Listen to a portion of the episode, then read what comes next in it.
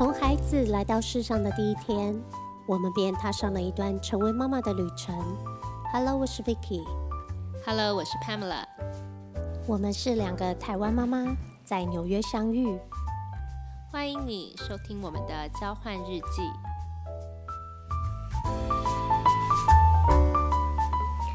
Hello，帕梅拉。算算这集播出的时候啊，孩子们也过了半学期哎、我们都有感觉哦，这半年来孩子长大不少哦。哎，台湾的中小学啊，应该是这个礼拜开始放寒假，然后会一路放到年后到二月中才开学。哇，台湾的小孩很幸福哈、连冬天都有这么长，将近一个月的假期。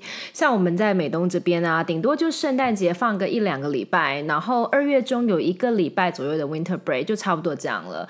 那我们假期的时间其实就还蛮零碎的。嗯，今年农历年在二月初嘛，那我们这里的 winter break 就是冬季，有点像是就是冬天的一个冬假，会落在农历年后、哦。其实这让我们海外的家庭很难带孩子回国吃团圆饭嘛。对，那我以前孩子还小的时候，在新加坡啊，我就直接请假带小孩回台湾过年，因为那时候才幼儿园，没关系嘛。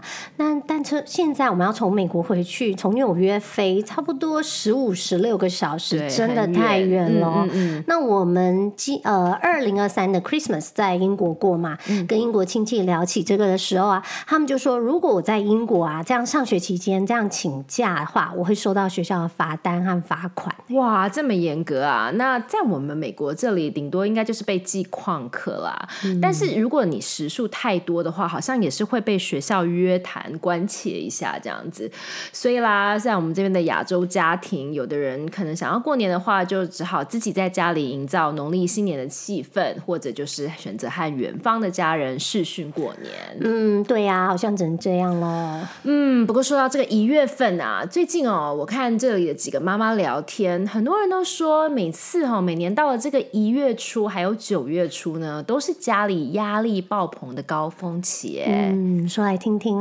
因为啊，这个时候哦就是这个学期初，还有就是年初在调整作息的日子。首先就是因为刚放完寒假，还有圣诞假期回来要收心嘛。嗯，哦，你你讲到这个，我想要说这两个时段呢、其实也是我们刚度完那个快乐假期。那当然假期就是跟常就是回家看家人人呐、所以你就跟家人分开哦。嗯然后除了这个低潮期，然后回来呢又要面对孩子的新学期哦。嗯然后课外活动呢，呃，纽约气候真的比较不一样嘛。嗯那你气候不同的时候，时间全部那个全全部的课后活动时间也会不一样，也就是所有的家庭作息都要重新调整一轮。没错，像我们接下来就是要调整，就说哪几天下课要做什么运动。秋天的时候是踢足球，现在就要变成冬天的时候是室内的网球。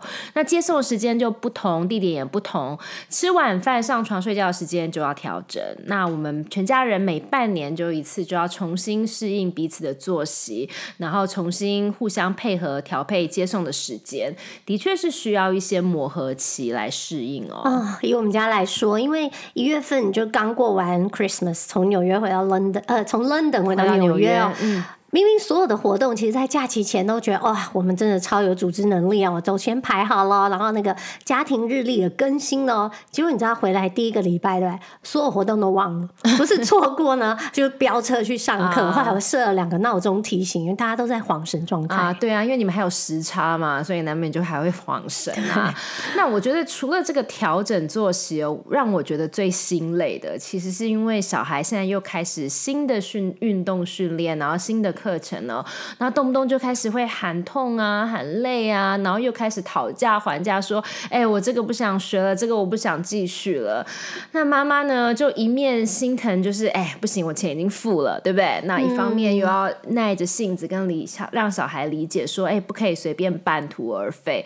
所以我就常常觉得自己要一直不断深呼吸的和小孩耐耐心的沟通。啊，你的心声哈。对啊，然后还有那个年初，我知道那个二零二四之后啊，有更多公司规定啊，因为其实现在在纽约 COVID 的状况，其实大家也不会特别去谈说哦，现在是 COVID 要怎么样 work from home，其实有越来越多的呃公司会要求员工都要进办公室对，哦。没错。那这个其实对很多爸妈来说是一个很大的转变，因为等于怎么办重？以前 work from home 的时候，你可以接送小孩，现在不行了，更没有弹性了。没错，没错，这个真的都是我们在呃，就是新就是圣诞假期的时候，大家彼此父母聊的话题哦。所以到了这个时这个时间点呢、我想现在这个时间点，台湾的爸妈可能可以先稍微想一下，哎，你们下一个新的学期要来了，过完年之后哦，那可能会有哪些变动？那在纽约的爸妈呢，则是希望大家都已经慢慢经过度过这个兵荒马乱的前几周哦，然后渐渐重新上轨道了。嗯，在这个交接点上啊，今天我们的交换日记就要来聊聊学期末的回顾哦。嗯。呃，分享一下这半年来啊，我们家呃两个男孩，我不是我们家，你家和我们两个家，我每次这样讲都很恐怖，好像要蹦出第二个男孩。孩子。对，那你家的哥哥嘛，跟嗯。我们家的这个男孩啊，他们是上了中学六年级，他们带给我们的挑战是什么、然后我们这些女战士妈妈怎么迎战哦？嗯嗯嗯，所以我刚刚想说，我想说哦，说到中学哦，有一件我觉得和小学不太一样的地方，就是开始有一个比较正式的成绩单这件事。嗯、不过我们学校的校长呢，他在一开始开学 orientation 新生训练的时候，就一直跟我们洗脑说，六年级的成绩不重要这个观念，因为他说嗯等一下，等一下，你刚刚说你们的校长就是亲自跟你们这样说，对不对对对，他真的就一直可是我我很想，我很好奇，就是当校长这样说，因为我们的我们是当然老师他们有说，哎，重点在哪里？对可是当校长这样说的时候，我想问一下，那你家长的感觉？是会有点半信半疑啊，我说真的吗？这样子，但是他就会说，其实你们要知道，就是中学第一年的我们这里的教育重点是在情绪管理和社交管理，就 emotional management 跟呃 social management，因为他们觉得在这个年纪的孩子，这个时候这个是比成绩更重要的。不过他虽然这样讲，我第一次拿到成绩单的时候，我其实真的。就是发现我完全搞不清楚 A 啊 A 减这这个课这到底是代表几分，然后还要问我儿子，还有还要 Google 一下这样子。对啊，因为我觉得虽然就是校长这样说，哎，六年级成绩不重要，嗯其实我们也听了蛮多那个呃有比较大的孩子的妈妈也会跟我们说啊、其实你们中学啊那个六七八年级的成绩真的不重要。可是说真的。呃，看到那个成绩耶，有有那个不管是 A、B、C 还是数字啊，嗯，对父母来说其实是满血淋淋的吼。是啊我们啊我们也知道，重点不是要放在成绩啊，应该要放在孩子的适应能力啊，等等其他的能力啊。可是说真的，如果看到 B 呀、C 呀、D 呀、会有什么感觉？当然还是会血压上升啊，对不对？对啊像像我儿子很好笑，他他开学没多久，有一天他就突然回家跟我说：“哎、妈咪，你知道吗？我发现哦，D 其实是六十五分哎，啊，就是有及格的意思啊，所以只要 D 以上就好啦，对不对？”然后你你你可以想象我听到那时候脸上三条线，对吧？哦，那你呢？我我应该会去撞墙吗？撞完墙想说，嗯，好，撞完墙还是要冷静一下，说，哎，现在我要怎么帮助那个孩子成绩进步啊？因为一定会很懊恼哦，这全天下的父母心嘛，对不对？是啊，这也中学，我觉得和台湾的有点类似的部分是，虽然他没有说哦，这第一次段考、第二次段考，可是还是蛮常收到成绩单，差不多两个多月一次啊。那我们最近收到成绩单，我就发现成绩单上面有五格，就每一个科目，然后你就有五格，嗯，五格就是分别。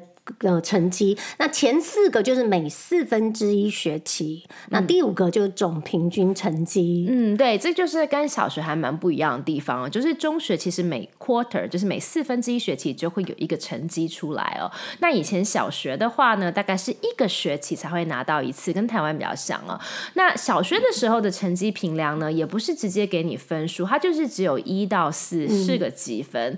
原则上三就是达标，四就是超标 exceed，有点像我们以前公司在打 performance 那那样的感觉。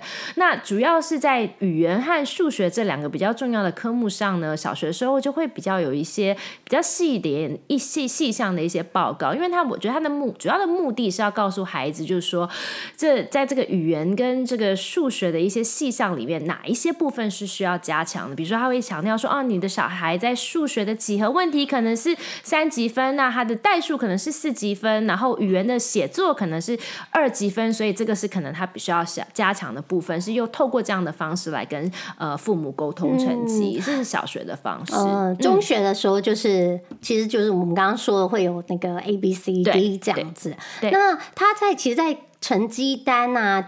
我们拿到最后有有那个 A B C D 的成绩单，我一直讲当地哦，希望不会，希望不会。对对，希望不会啊。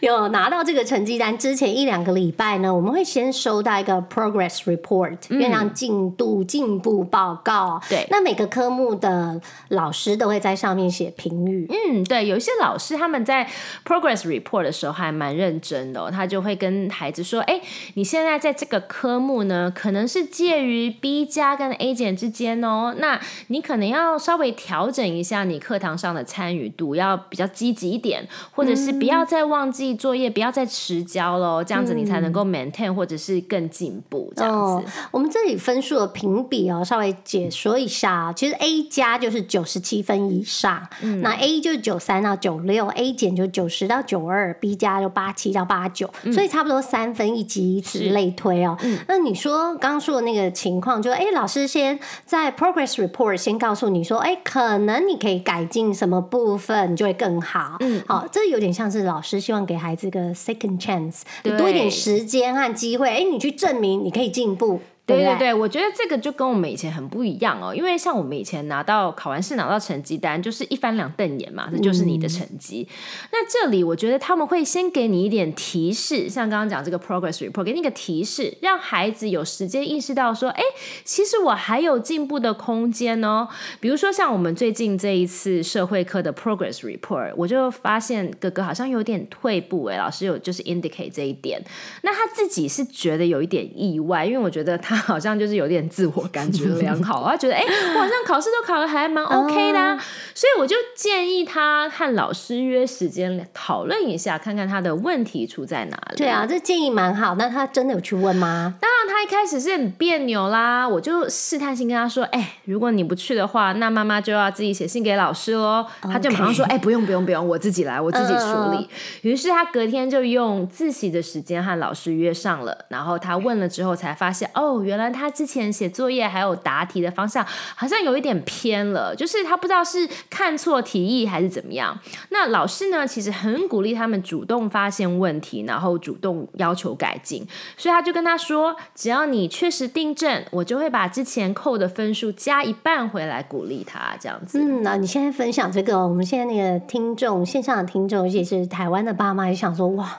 这真的很不一样哈，就分数还可以这样子，只要你主动，对，这就是那个台美教育理念不太一样的地方啊。像那不几年前，我们的学校的教学团队里面有个美国老师哦，美国老师就提出说，哎、台湾你们这个英文考试卷啊，学生写错答案就打叉，打完叉之后呢，我就说，哎、学小朋友回家订正哦，那订正正确答案呢，小朋友就要把那个错的答案擦掉，写上正确答案再交回来啊，对吧？还要家长签名，听起来我们很熟悉。有有有，就像我的童年回忆。对啊，那这个老师真的很有想法，他就建议我们说，要不然我们这样，我们跟家长解释一下，跟他们让家长理解一下我们为什么要这么做。我们应该保留学生的错误答案，然后让学生用不一样颜色的笔在旁边订正。他说订正完呢，我们应该给学生一点奖励哦，然后在联络簿上帮学生加分啊，再加分小朋友可以换小礼物啊，去鼓励学生订正这件事。嗯，那其实我们这也是就是在教室里面，在我们自己的课堂上发挥我们老师小小的影响力，让我们自己的学生觉得说错也没那么可怕，就订正，订正完老师还会帮我加分呢。嗯，这真的是一个我觉得很好的想法哦。我觉得我很喜欢你们这种鼓励孩子的态度，因为错没有关系，有错知道怎么改正，这真的是很值得嘉奖的。对啊，就我们就跟着孩子就成长学习嘛，我超羡慕我们的小孩啊，就是在成长过程中，你有这样的老师，你有这样的经验，没错错了就订正，订正还能加分啊。我希望说他们在这样的教育氛长大之后啊，就。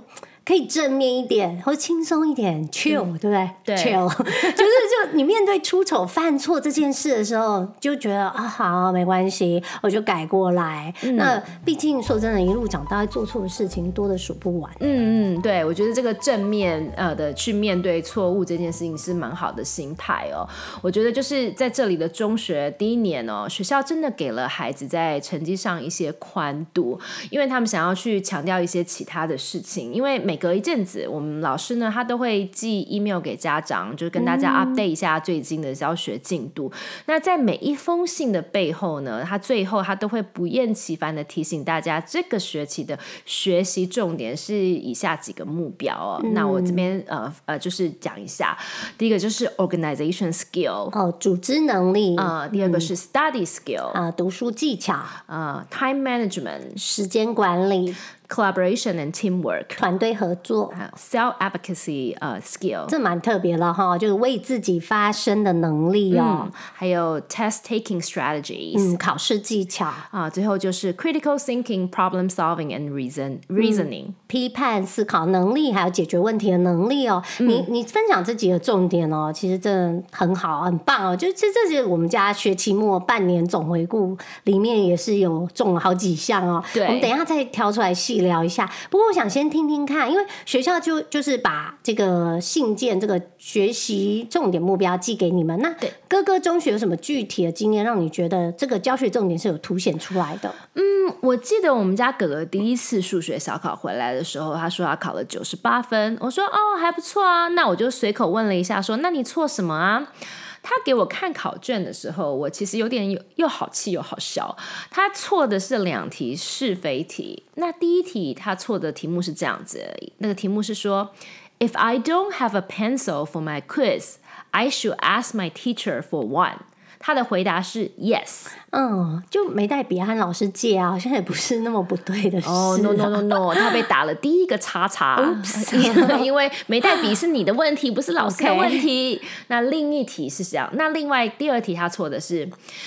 It is okay to have a notification pop up on my iPad as long as they are silent。对，因为现在很多学校都是用 iPad 在上上课嘛，上数学嘛。嗯嗯。所以他的题目是说，只要我的 iPad 通知设成静音，通知跳出来是 OK 的。那他回答是吗？没错，他就说是啊。OK，又被打了一个叉。那我觉得听到这里，很多爸妈可能会觉得，哎，这老师好像有点小题大做吼，竟然用这种分这种题目来没收。分数，那我其实想了一下，我就觉得，哎。其实一开学，老师给孩子这样的当头棒喝，好像没什么不好哎。就是他就是要很明确的跟孩子说，哎，你想要在我的班上成绩好没问题，但是首先要先把基本的动作、基本的工作做好。你该带的铅笔、该关掉的 notification 不可以忘掉。对，所以这个就是说，在老师在开学或者刚开学的时候，他是应该有事先教育过的规定，对不对？是是是是，当然，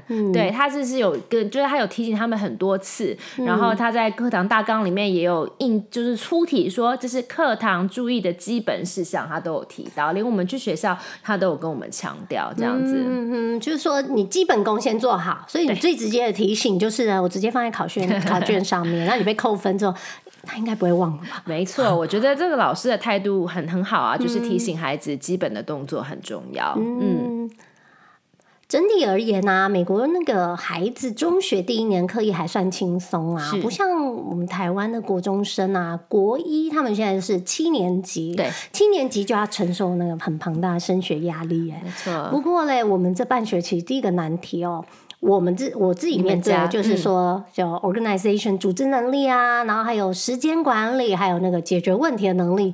是很有关系的哦，我好像听你聊过，是因为功课量的关系，对吗？对啊，就我孩子一开始上中学的时候，就每天可能都要花至少一个半小时，有时候两个小时，有一天可能还两个半小时在功课上，我有点吓到，我想说，天哪！美国 就是美国，你才上中学一年级，而且还有嗯，学校老师当时都有说，每一科功课最多不会超过十分钟啊。发生什么事了？那我一开始就在旁边做好拉拉队的角色啊，鼓励他。后来觉得，哎。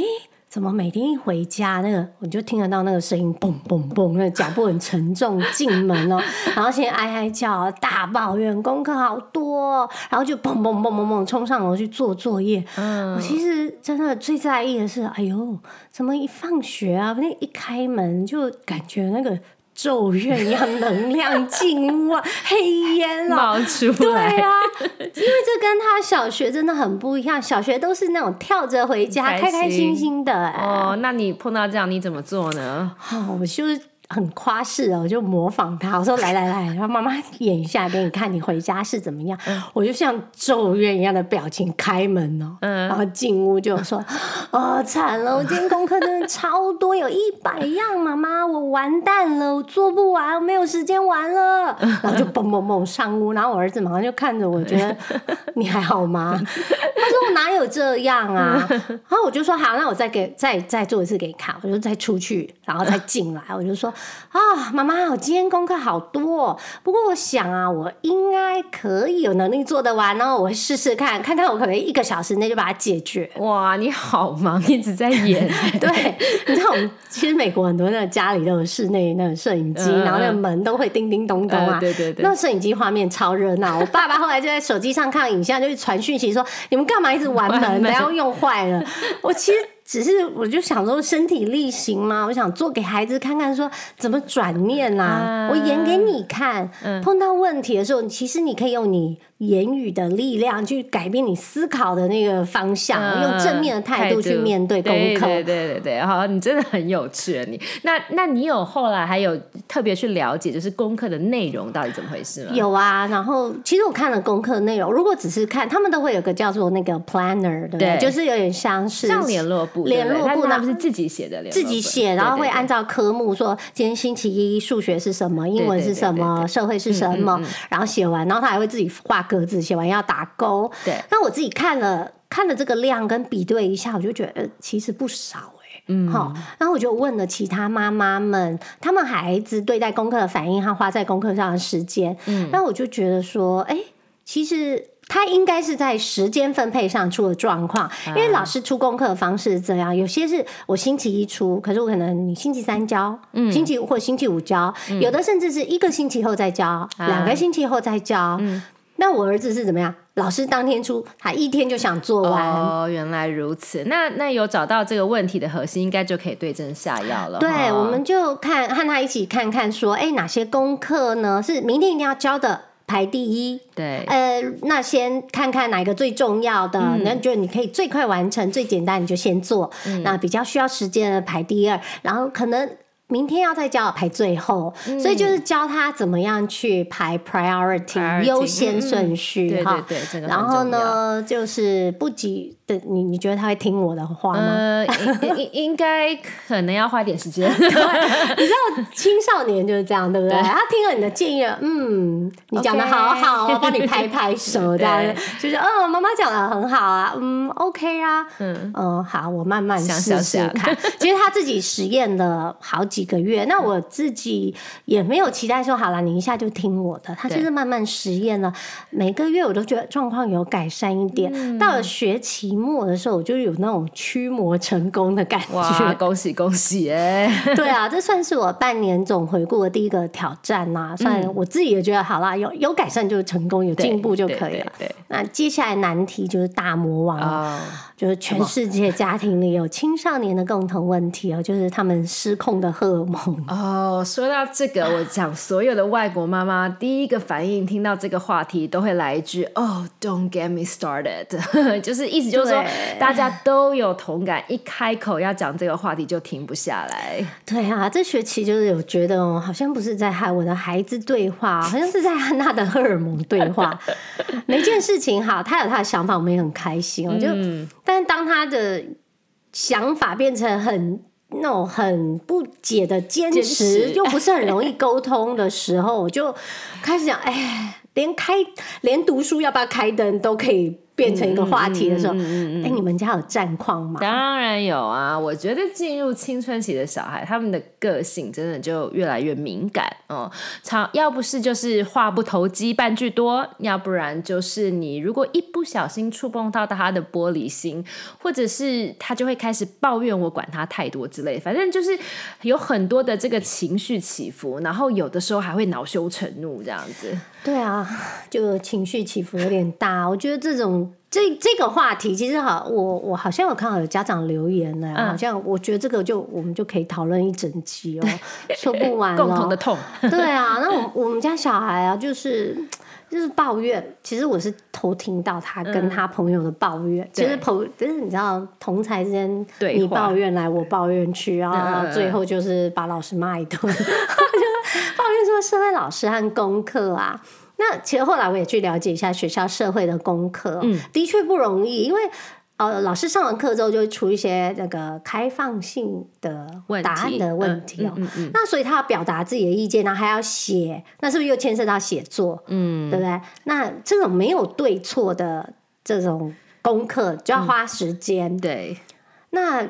像你孩子如果有这样的时候，你会怎么处理？嗯，其实我会试着引导他，当然也不是每次都成功，就是可是我会尽量跟他说：“哎，你在怪别人啊、怪老师、怪功课之前，要先想一下是不是自己没有搞清楚状况。”就好像我刚刚前面提到那个考试一样嘛，他自己题意没有看懂，所以就会才会花太多时间。有时候真的你就要静下心来，比比。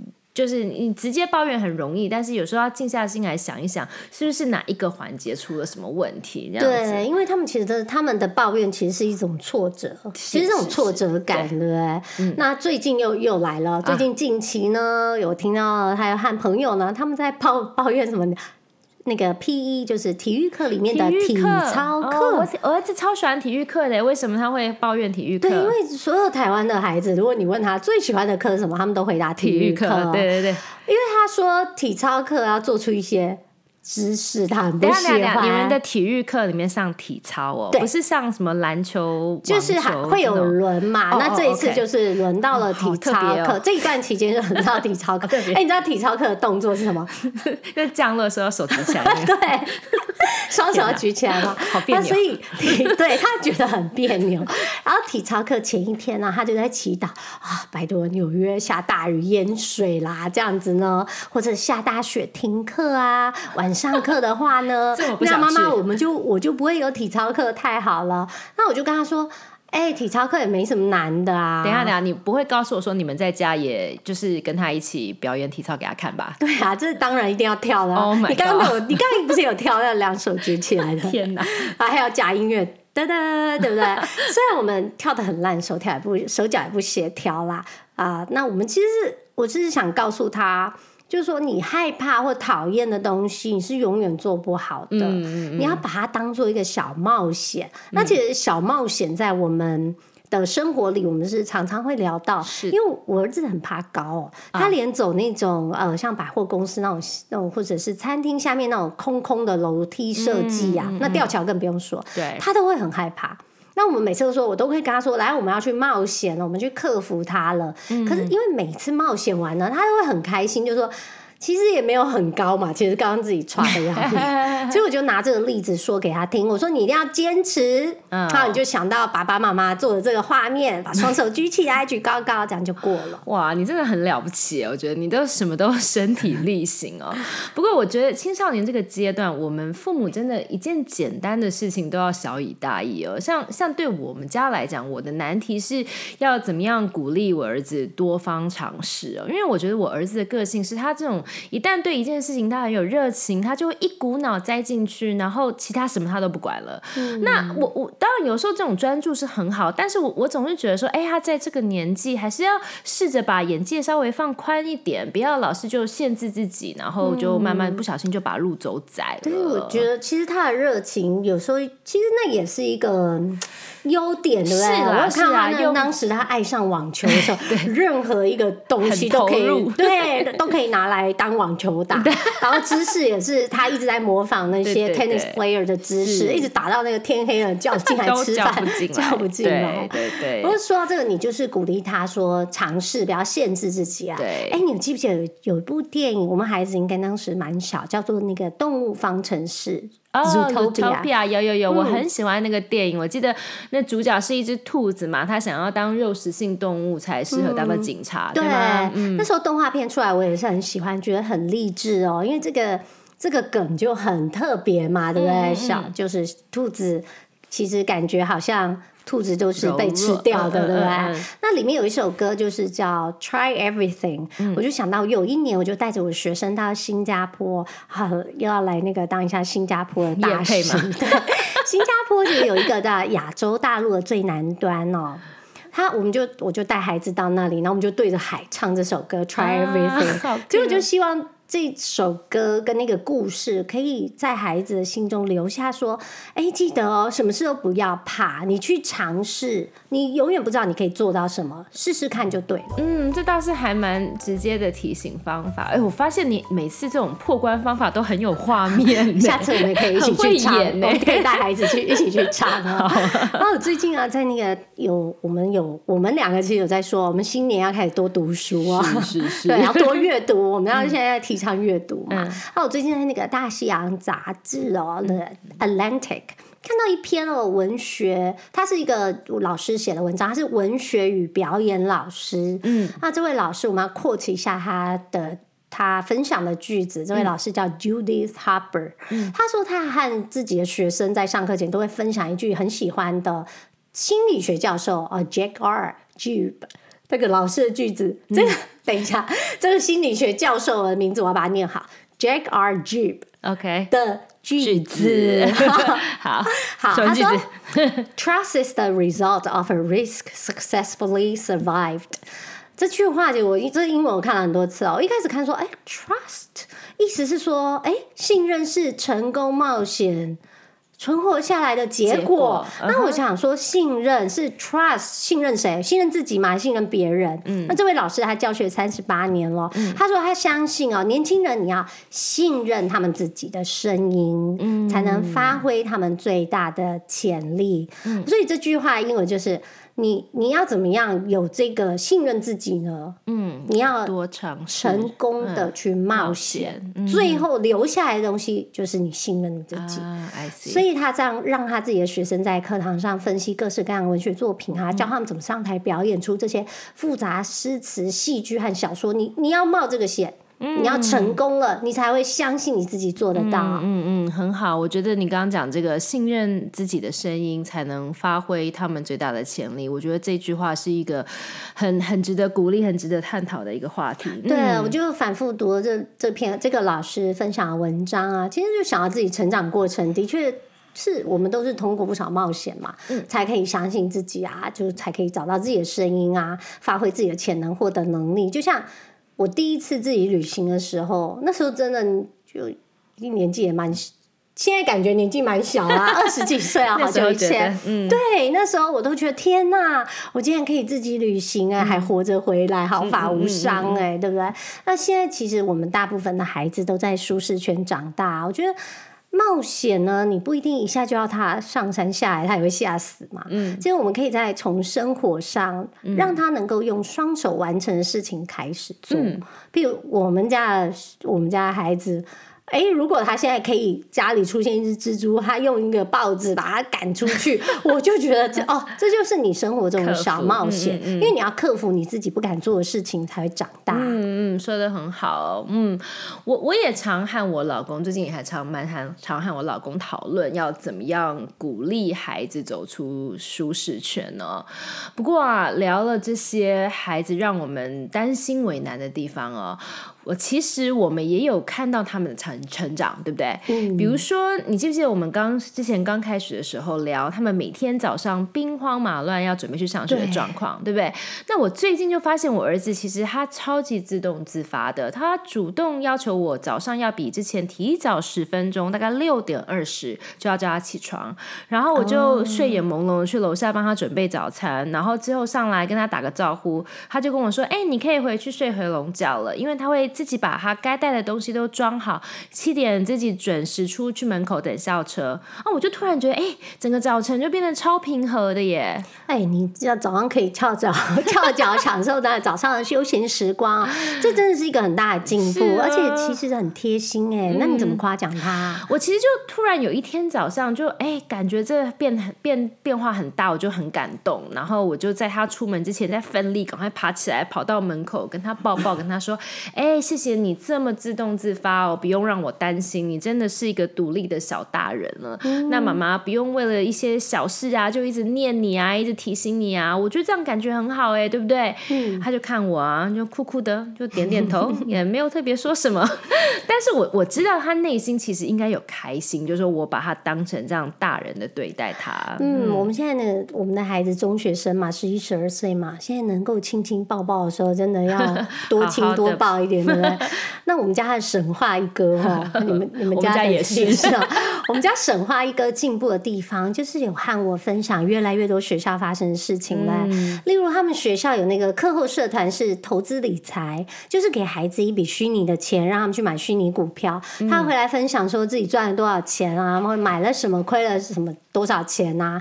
然后那天也跟我说，哎，妈妈，我有个朋友啊，他已经破产了，然后被全班取笑。然后我就觉得，哎，很 开心，你现在可以跟我分享。对啊，所以这样看起来，我们两个应该也算有进步哈。所以小孩子他们才有才改变，对不对？敬我们自己一杯茶。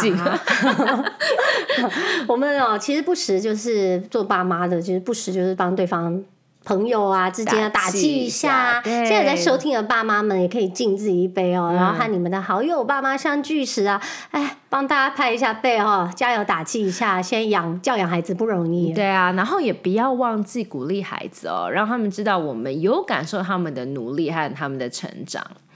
那我们今天聊了这个半学期的回顾哦。那纽约这里我们也开始也新的学期啦，然后也希望大家都渐渐适应。那接下来我们海外的华人也要开始忙着在家里过农历年喽。嗯，新的一年来啊，我们对自己啊孩子也有点期许和目标哈。嗯，有啊有啊，像在这里美国都会在年底或者是年初的时候许所谓的 New Year's Resolution，就新年新希望。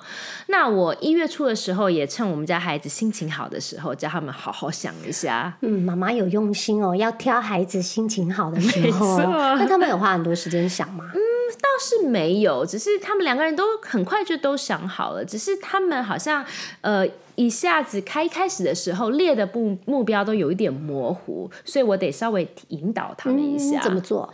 嗯，比如说我们家哥哥一开始写的第一个目标是希望。足球越踢越好，嗯，这是他最爱吗？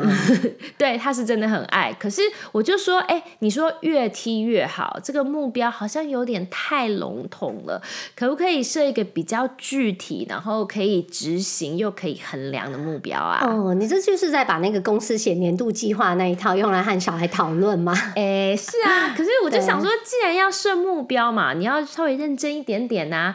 那所以他就想了一下，然后就改成我希望。可以成为一个好的足球队员，呃，为团队努力，然后入选校队。嗯，这让我想到，就是我们其实我们昨天哦，才那个结束那个所有的家长座谈会，每一科跟每一科老师，那老师就给我们建议，就说，哎，孩子有不管是写一个呃 opinion，他的想法、他的意见，甚至他目标等等，写一个句子之后，他希望孩子可以 adding more details，就是你要加多一点的 detail 才能 support 你。你你写下来这一个句子嘛，所以这个你你这个方式其实真的还蛮好的，就提点他们一下这样子，嗯，那那好，那他他另外还有写一个很有趣的目标，他第二个他是，可是这个这个目标很有趣，就是他表面上是写给他自己的，但是我觉得有部分他其实写给我看，哎，是什么？说来听听。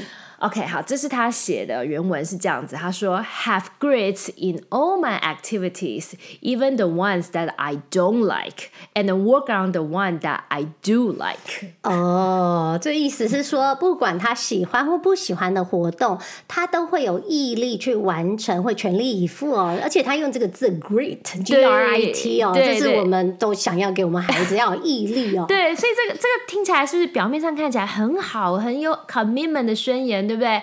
但我跟你说，他其实是在跟我喊话，他要让我知道说，妈咪啊，我已经尽力了，你不要再帮我安排太多我不喜欢的活动。I want to do something I do like。哎，他很很机灵哎，是机车啊。他是其实我跟你讲，他这写作技巧真的很不错。他是要让你们读出他的言外之意，就是 read between the lines。嗯，应该是吧？我觉得我跟我老公看都觉得很好笑。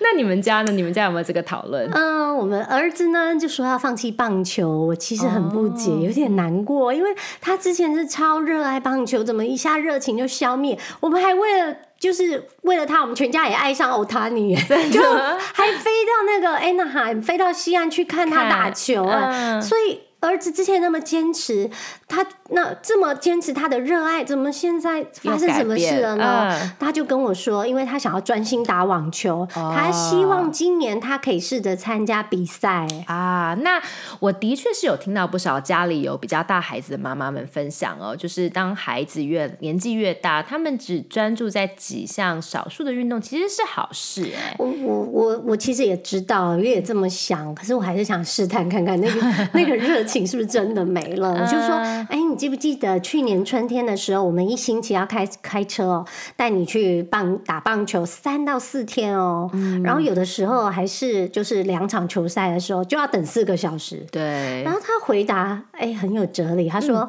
妈妈，我那时候真的就是好喜欢，我也不知道为什么，但我现在知道我最喜欢的是网球。”嗯，那我心里就想，啊，好吧，你试过了，你尽全力。热爱过了啊，就让你挥挥衣袖，我衣袖不带走一片棒球的云彩吧。你这个是太文绉绉了，你 好文艺腔哦，你。对啊，不过我就想，好啦，我对自己呢，那的我自己的期许呢，就是要延续我们圣诞节呢和英国家人共度圣诞节后小孩获得的正能量哦。这次呢和英国家人相处后呢。我儿子平常不耐烦的情绪改变不少哎哦，感觉是一个非常值得的旅行哦。对啊，对啊，今天时间有限，我们就留在之后再分享。你呢？那你今年在教养这条路上有什么期许吗？嗯，我记得前两集有分享过我的新年期许。那我我觉得还是一样，就是我希望我们在追寻各方面平衡的路上，不要失去自我，然后继续互相扶持啊。嗯那另外，我我们在年底的时候，其实我们几个朋友聚在一起。大家就是会聊一下对二零二四年期许的关键字哦。那我自己想了一下，我选出给我自己的关键字是 try，就是尝试这个字，因为我希望我自己能够多方尝试，然后勇敢的踏出舒适圈，然后也鼓励我自己的孩子多方尝试，打开眼界，然后他们知道有所取舍，然后最后能够找到自己热爱的方向。嗯，很棒哦。我的年度关键字呢就是 change，要。变哦，当然是越变越好嘛。希望今年各方面可以做出一些调整、一些改变哦。那今天呢，希望我们的纽约妈妈交换日记的分享啊，可以触及到各位听众爸爸妈妈在学期末的心声嘛。那要放假啦，也可以和孩子聊聊一下年底总回顾哦。就大家都是趁着放假加温一下亲子感情嘛。嗯那我们家也是啊，趁着放假孩子放空的时候啊，大家心情好的时候大聊特聊。嗯那大家也可以留言呐，再告诉我们你们每一个人的年度期许关键字。嗯，让我们邀请大家把自己的年度期许关键字留言在我们的 Facebook 的粉丝专业上。那我们会从留言的听众里面选出三位送出新年的小礼物，所以大家记得追踪那个粉丝专业，我们会有。更多的 information 在上面哦。嗯，下一集就是小年夜前了，我们会聊一些轻松一点的话题，让大家可以边嗑瓜子边听。啊，打麻将太忙的时候也没没时间听也没关系，年后要补听哦。嗯，那好，那如果大家有想听的内容的话，也可以留言让我们知道。那新的一年里，我们也会想要规划一些有关纽约好玩然后有趣的内容和大家分享。哦，那今天谢谢大家。如果你喜欢我们的内容啊，请你帮我们推荐。给一个喜欢的朋友一起订阅追踪哦。好，那我们今天就先聊到这了。我是 Pamela，我是 Vicky，拜拜，拜拜。